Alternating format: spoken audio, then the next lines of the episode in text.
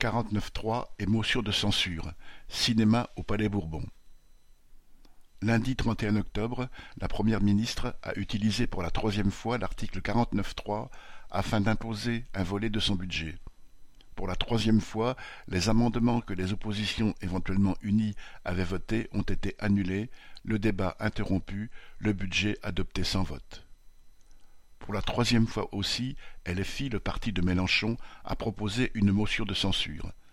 Malgré l'appui des députés du RN de Marine Le Pen, chacun sait que la motion ne sera pas adoptée et que le gouvernement Borne et sa politique resteront en place.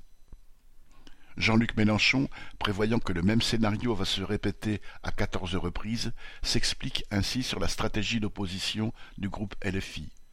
Tout d'abord, il se félicite du fait que des amendements proposés par ses députés ou leurs alliés aient recueilli une majorité, même si le gouvernement finit par les rejeter du seul fait du 49-3. Par exemple, la proposition d'une rallonge de 12,5 milliards d'euros du budget de la rénovation thermique des logements, adoptée par la gauche, quelques voix de droite et le RN, n'a existé que le temps qu'Elisabeth Borne arrive avec son 49-3. Ces 12,5 milliards d'euros seraient bien insuffisants pour rénover les millions de logements passoires.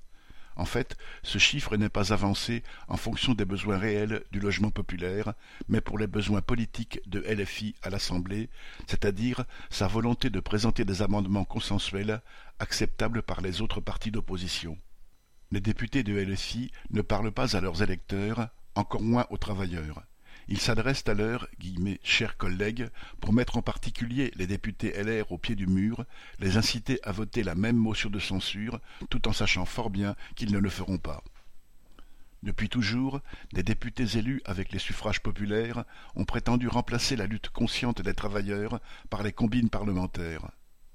Leur manque prévisible de résultats ne les empêche pas d'être gonflés de leur propre importance et de se croire le centre du monde. Les révolutionnaires du XIXe siècle appelaient cela déjà le crétinisme parlementaire. Paul Gallois